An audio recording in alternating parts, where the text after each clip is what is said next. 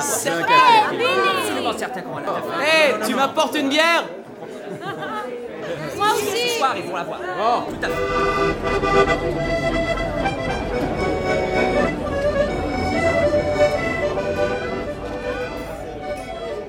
Salut à toi qui viens de cliquer sur ce podcast. Je m'appelle Odessa. J'espère que tu vas bien. Tu te souviens de ces longues soirées durant lesquelles, avec tes proches, vous vous retrouviez autour d'un verre pour refaire le monde Eh ben, embarrez-vous. C'est un peu l'idée.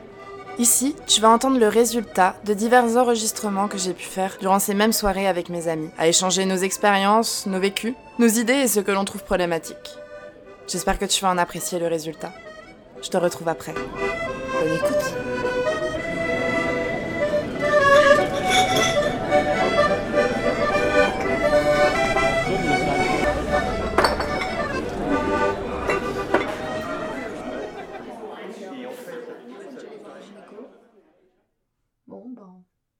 Moi, déjà, je remettrais grave les trucs, euh, les, plannings familiaux, les trucs, enfin, pour avoir des infos, parce que moi, honnêtement, j'ai zéro info. Enfin, maintenant, j'ai internet, mais de moi-même, tout ça, là, moi, je sais pas, tu vois, genre, euh, vraiment, c'est. euh, Enfin, il arrivera ce qu'il arrivera et je me démerderai au moment venu. Mais j'ai pas d'informations sur à qui m'adresser, sur quoi, et même sur genre l'endométriose ou tu vois des trucs pas. Enfin, chez nous par rapport aux règles, genre si vous avez ça, ça, ça, allez consulter.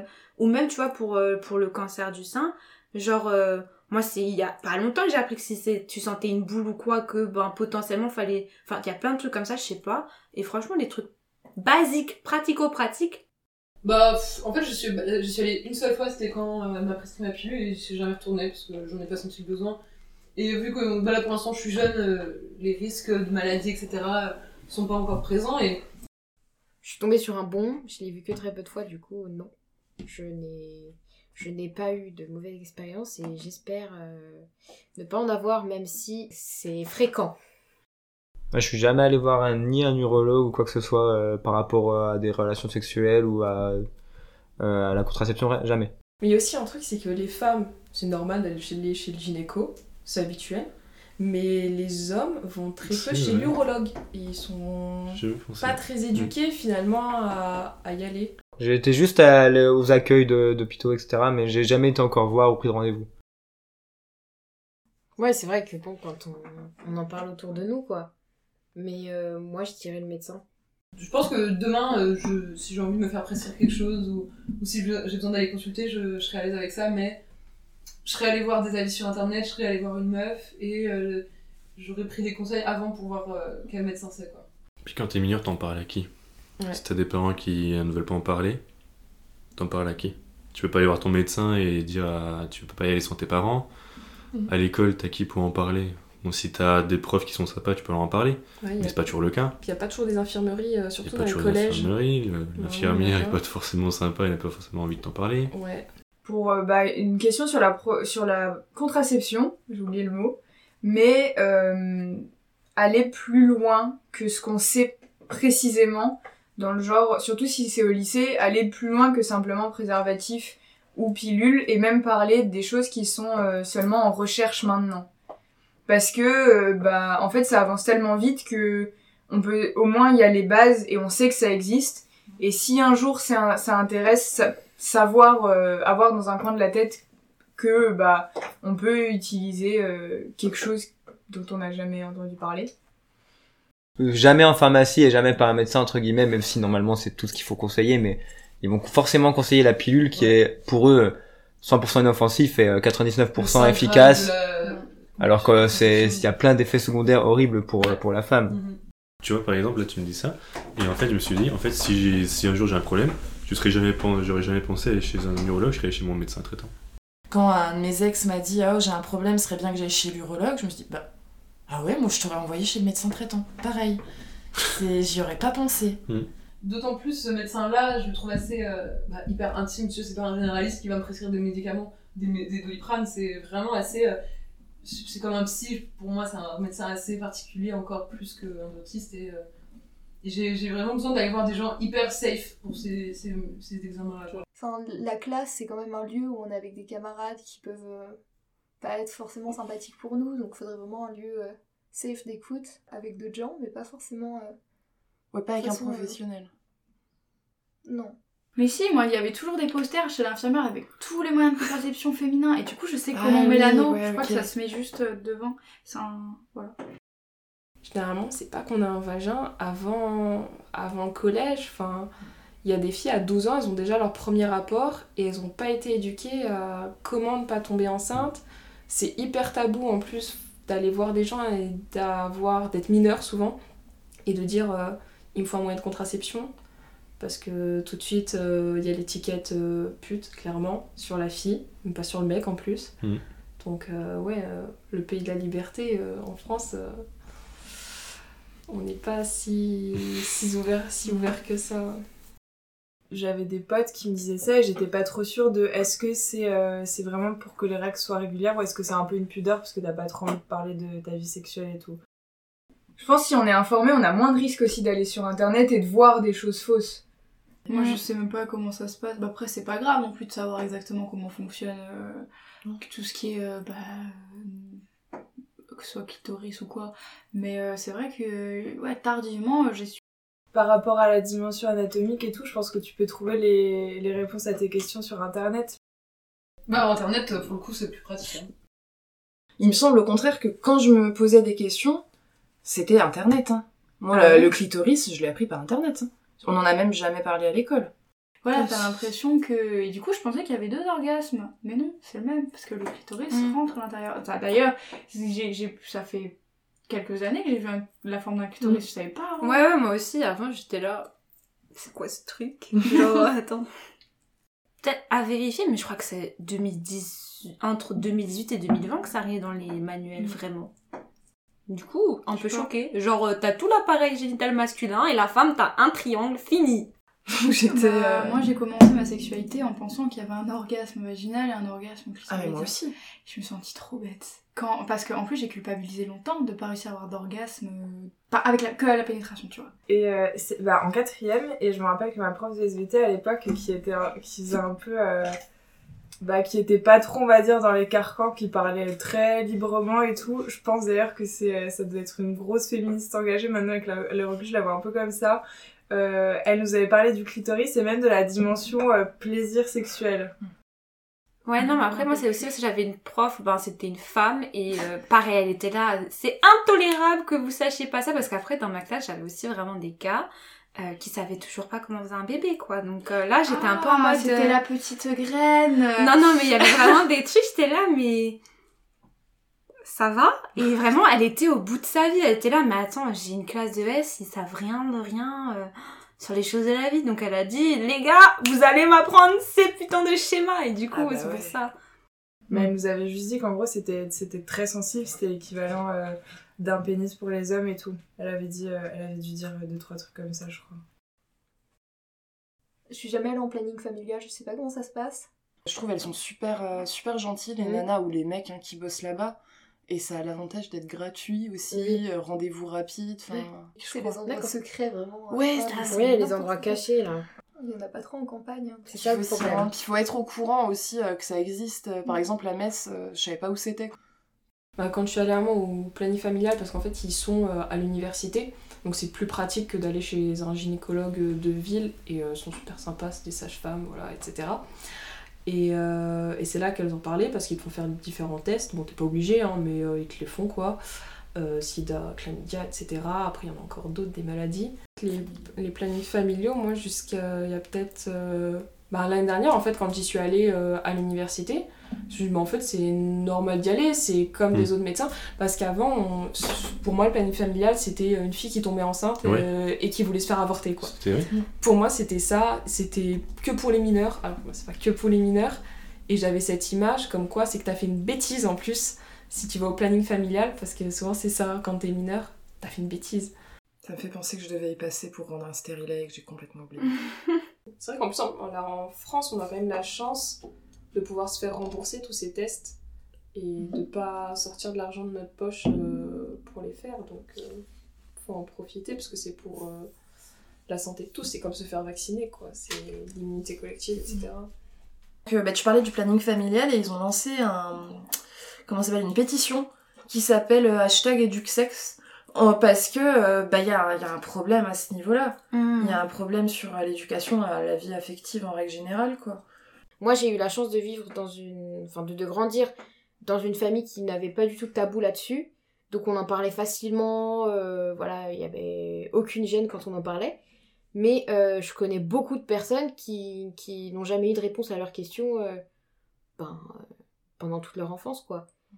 Est-ce qu'on est suffisamment formé Ben, je pense que non. Quand on sait qu'il y a des filles qui ont leurs règles à 9 ans, donc potentiellement elles peuvent tomber enceintes, et à 9 ans, il y en a beaucoup, ben, l'éducation sexuelle, c'est en quatrième qu'on voit ça, comment on fait les bébés officiellement.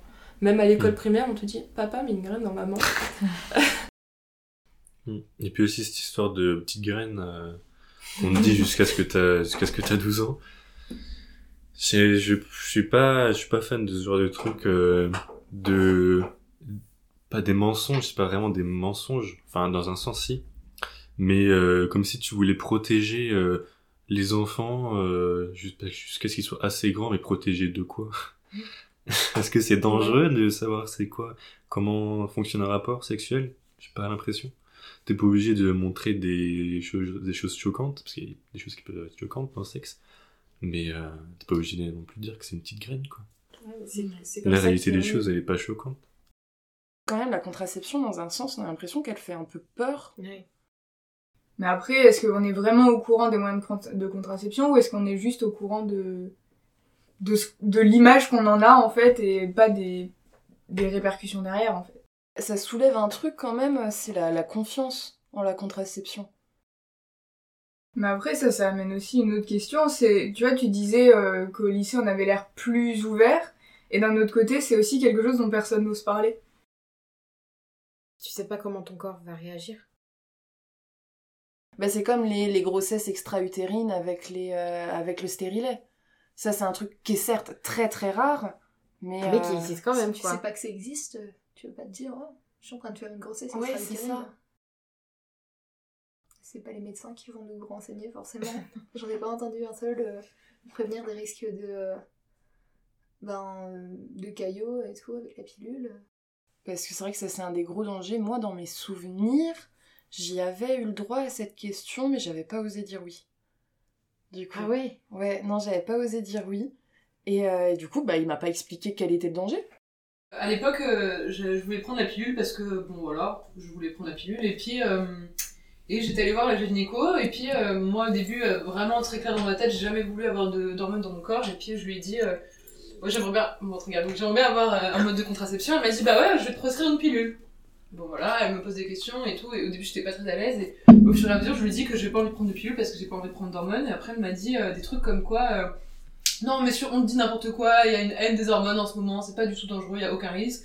Et après, elle m'a dit, euh, est-ce que tu fumes? Et je lui ai dit oui. Elle m'a dit, euh, ah oui, bah ça, si tu fumes, ça peut augmenter de 20 fois ton risque d'arrêt cardiovasculaire. Et juste après m'avoir dit qu'il y a aucun risque, tu vois.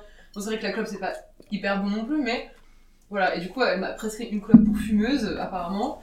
Et euh, puis voilà, et du coup, j'ai pris cette pilule-là pendant deux mois et j'ai arrêté très rapidement vu que enfin, je voyais direct euh, les effets que ça faisait sur mon corps et, et j'ai arrêté et depuis, euh, je prends plus rien du tout. Si j'ai arrêté la pilule, c'est par souci écologique, encore une fois.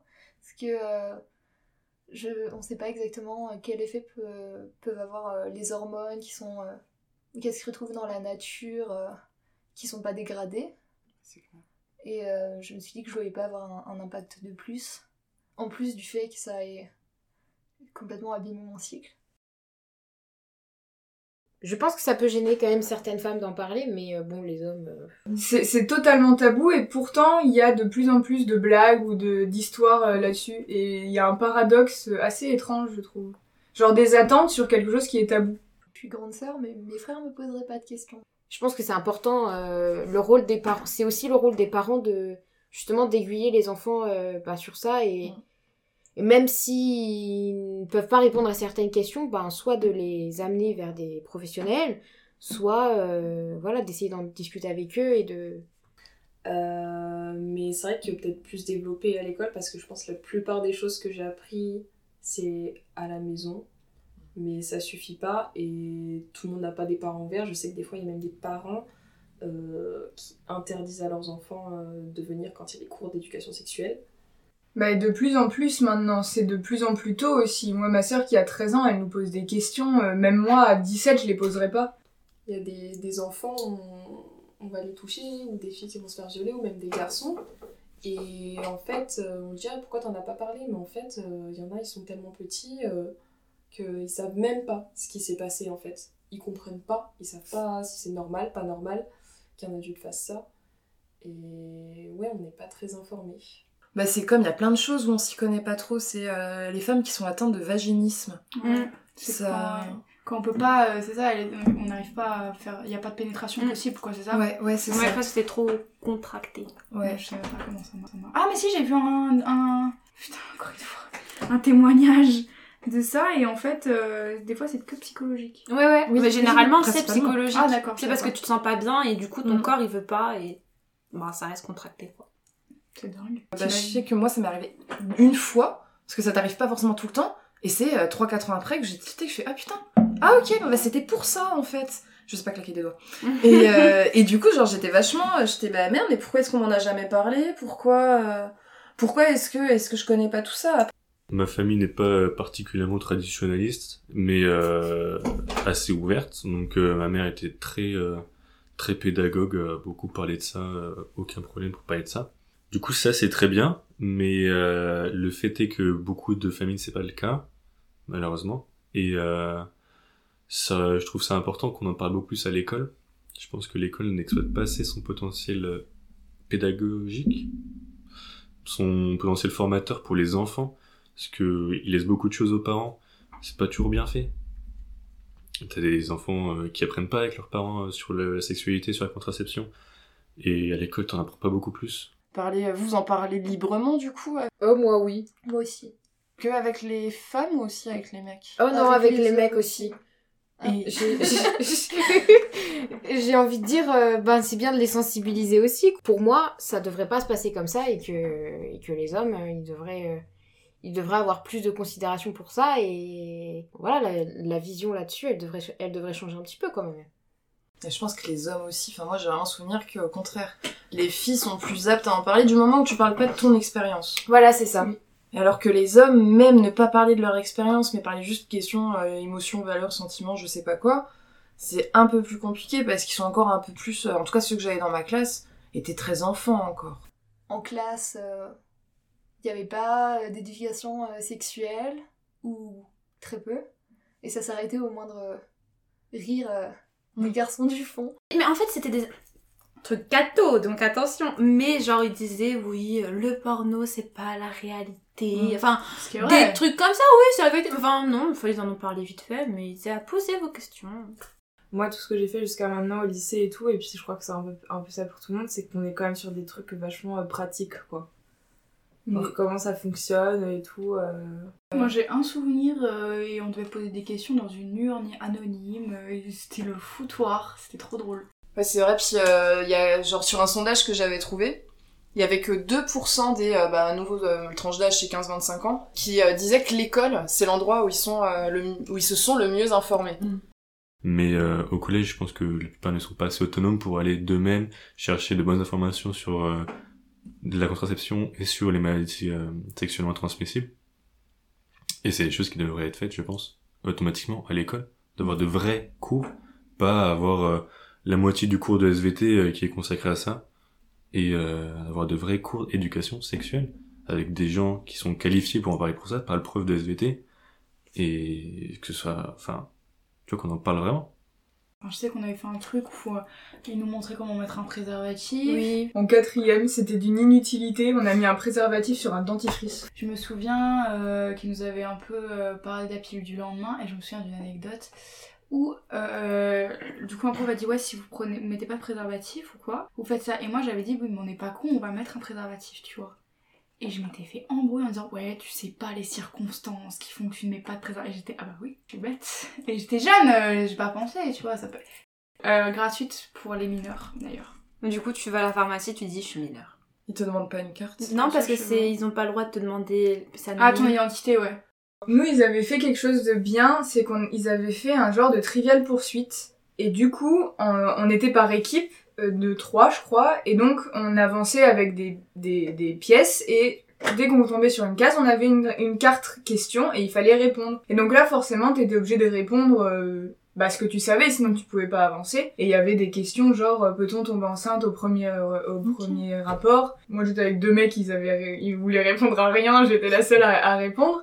Puis c'est la pilule, le préservatif, Ouais. euh, comment là on fait la pénétration, et Ouais, voilà, tout simplement. des bébés, et puis c'est tout, quoi. T'as pas du tout d'éducation euh, homo ou euh, d'éducation euh, même. euh, Après, c'est difficile, je pense, quand t'es en quatrième, de dire alors que savez-vous? Mais peut-être genre démarrer une discussion plutôt que de faire un cours magistral sur quelque chose où ça se trouve les gens ont plus de connaissances que ce que tu penses. Qui en quatrième, euh, le consentement, euh, nous, euh, dit même la capote, il me semble que c'est mon premier copain qui m'a expliqué comment on mettait une capote. Enfin, moi, j'étais assez étonnée par un chiffre. C'est un chiffre qui vient d'une de l'Opinion Way. Et euh, ce chiffre, c'était que euh, 20% des jeunes qui avaient été interrogés, alors c'est vrai que j'ai plus la tranche d'âge, avaient avoué ne pas être certains de la mettre correctement. On a eu des cours d'éducation sexu- sexuelle au collège, mais c'était vraiment euh, le bas à bas, quoi. Tu voyais un pénis en polystyrène et, et c'était à peu près tout. T'avais un- une photo, une photo de vulve et c'était à peu près tout, quoi. Maman nous l'avait dit en, en troisième, en fait, il y a des étudiants et étudiantes. En fait, ils ont mis les filles d'un côté euh, avec des filles pour discuter des problèmes de filles et les garçons avec euh, des. C'était donc des étudiants euh, sages hommes, maïoticiens, euh, avec les garçons pour pas que les filles aient peur de poser des questions. Même les garçons, des fois, ils ont peur de poser des questions finalement aussi parce qu'ils veulent impressionner les filles donc ils vont pas poser certaines choses et montrer qu'ils savent pas. Quand il y a accouplement entre un homme et une femme, ben il n'y a pas que la femme dans l'histoire, quoi. Donc il faut que le, le mec soit aussi au courant de ben de ce qui se passe et de, de, de tout ce qu'il faut faire justement pour éviter euh, pour éviter certaines choses. Et bah, c'était déjà une bonne initiative, mais c'est vrai que c'était qu'une seule séance finalement, et que ça devrait peut-être renouveler, être renouvelé au lycée, quand on a un peu plus conscience. Au lycée, moi, j'ai pas souvenir d'avoir fait des trucs au lycée. Pas du tout. Et peut-être que ce serait bien qu'il y ait un, un autre truc. Un euh, suivi. Alors, la contraception masculine, non. Les infos que j'ai, elles viennent de l'école. Elles viennent de. euh, Enfin, ça, c'est les premières infos que j'ai. Elles viennent de mes parents. Puis elles viennent de ce que tu peux voir sur internet quand tu te- t'informes euh, sur sur la contraception de manière générale. Mais il y a quelque chose que j'ai lu bah, tout pile aujourd'hui, donc qui vient d'une femme qui s'appelle Lydie Poré. Et en fait, elle expliquait que euh, aujourd'hui, on, se- on dit qu'il y a une véritable charge mentale autour de la contraception, qui est bon, bah, portée par les femmes comme Mhm. beaucoup de charges mentales. Et euh, elle expliquait que finalement, quand on a eu donc euh, cette, la pilule, etc., dans les années 70, ça a été un une véritable aide à la libération de la femme, parce qu'à ce moment-là, bah, tout ce qui était question voilà, de, de retrait, de calcul du cycle pour les, tout ce qui est méthode, euh, méthode naturelle, etc., bah, c'était supporté par les hommes. Et que c'est quelque chose que les femmes auraient eu finalement pendant 50 ans. Mais c'est lourd. C'est lourd parce qu'il y a un véritable impact sur ton corps quand même. Et le problème, c'est qu'on met tout ça sur la charge des femmes, entre guillemets, c'est la femme qui doit se protéger tout le temps, c'est toujours, euh, est-ce que t'as pris ta pilule, ou est-ce que t'as un implant, est-ce que t'as un stérilet, et jamais on dirait à un homme, oh, t'as amené une capote, ou, oh, est-ce que t'as de quoi te protéger, tu prends la pilule, enfin, c'est des phrases que j'ai jamais entendues en, Mais c'est que mine de rien, euh, le mec, à part avoir peut-être une capote depuis 5 ans dans son portefeuille, bah la, la contraception, c'est quand même à la meuf de gérer, quoi. Plus gros à apprendre à tout le monde, c'est que c'est pas le rôle de la femme, c'est les deux. Ouais, c'est clair. Que ce soit sex friend, juste un plan d'un soir ou ta conjointe, faut en parler, et faut se mettre d'accord parce qu'il faut pas mettre toute la charge et tous les effets secondaires sur, sur une personne. Euh, au passage, elle ne peut avoir des enfants qu'une semaine dans le mois, alors que le mec peut euh, avoir des enfants tout le temps. Et moi, je pense que les réseaux sociaux, c'est quand même pas mal parce que bah les jeunes, on est tous dessus maintenant. Et on peut pas y échapper. Ah, J'ai fait euh, presque toute mon éducation là-dessus, euh, sur euh, les réseaux sociaux. Et euh, je trouve que c'est quand même euh, intéressant à relever en fait. Ouais, c'est vrai, bah, moi je connais des choses parce que je me suis beaucoup informée, mais je me souviens qu'au collège, même au lycée, on parlait très peu des maladies. C'est vrai que tu vas en avoir des symptômes, je crois que chez les hommes, cette fois, il y a des, c'est les hommes qui ont le plus, qui, le plus souvent de risque d'avoir des symptômes, mais chez les femmes, à part des petites démangeaisons, mais ça tu peux en avoir ne serait-ce que normalement dans ton cycle, enfin, sinon des petites rougeurs, mais ça c'est pareil, ça vient, ça part, enfin, c'est pas des symptômes assez graves pour t'alarmer en fait. On sait qu'il y a des maladies, on sait qu'il y a le sida, on sait qu'il y a la chlamydia, etc. et d'autres choses. Mais est-ce que le bébé serait pas la première maladie?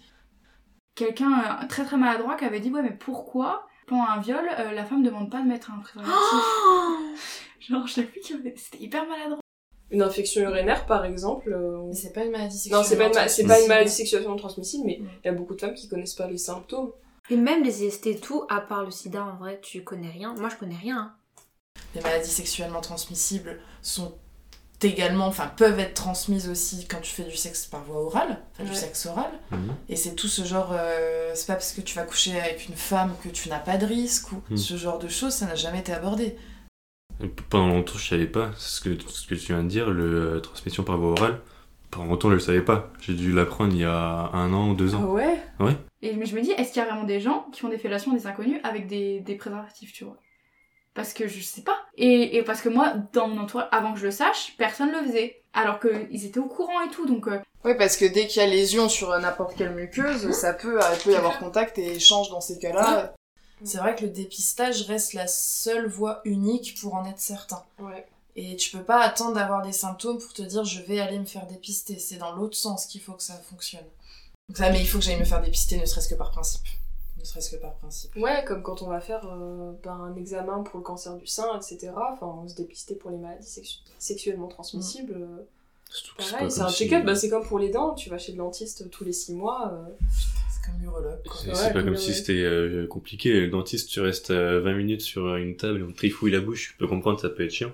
Là, enfin, je sais pas comment ça se passe pour une femme, mais euh, j'en ai fait un, le test, et euh, j'ai juste euh, fait pipi dans un gobelet, quoi. Et juste la, la chlamydia pour les hommes. Euh, je crois qu'il y a deux types de prélèvements. Un, c'est faire pipi dans un gobelet. Et deux, c'est un prélèvement dans l'urètre. Et ça, paraît que ça fait très très mal. Euh, avant, mon premier, avant mon premier copain, euh, il a eu des relations sexuelles avant, même si elles étaient toutes protégées euh, avec le préservatif, j'ai dû faire quand même un, Mm, bah, bien sûr. hein.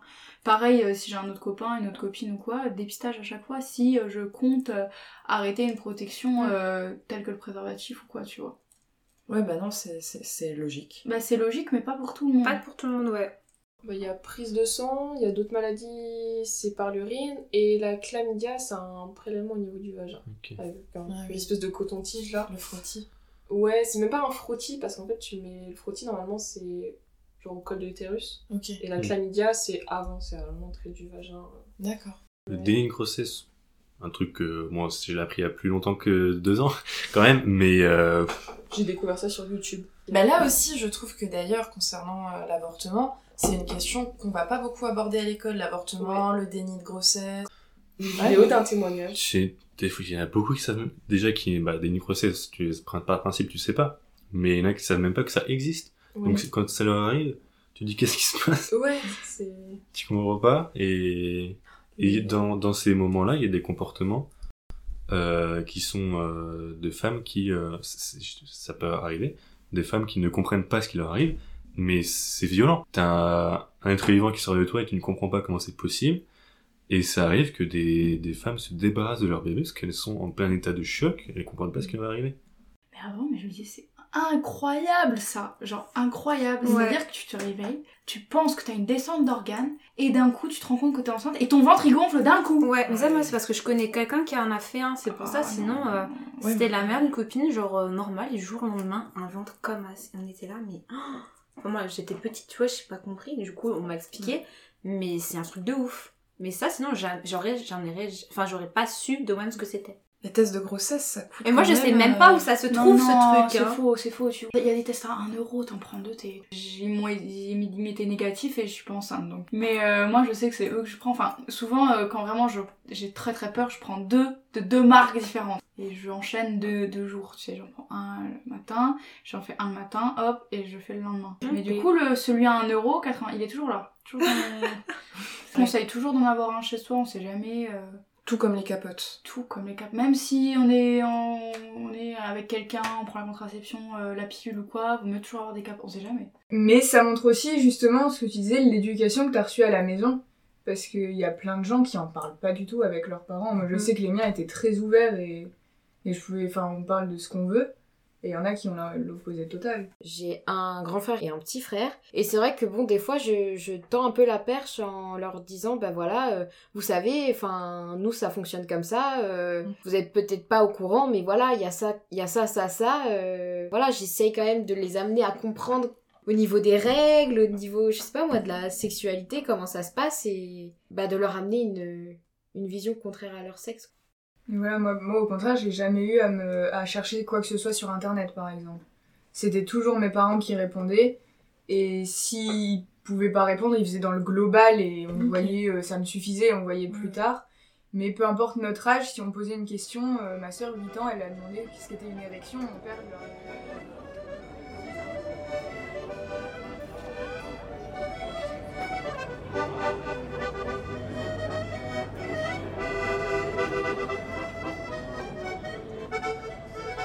Voilà, c'est la fin de cet épisode. J'espère de tout cœur que son écoute aura pu te plaire. Si tu as envie de prolonger cette discussion, tu peux m'écrire sur n'importe lequel des liens que j'ai mis dans la description de cet épisode. D'ailleurs, n'hésite pas à venir jeter un coup d'œil au compte Instagram du podcast. C'est là-bas que certains des sujets y seront approfondis, peut-être un de ceux qui t'a toi-même interpellé. En tout cas, je t'y attends.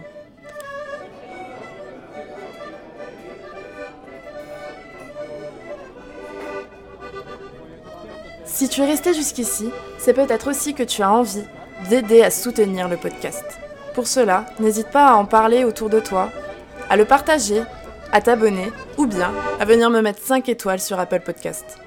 Comme tu dois déjà le savoir, c'est un des meilleurs moyens d'améliorer le référencement. Sur ce, merci, barrez-vous et à la semaine prochaine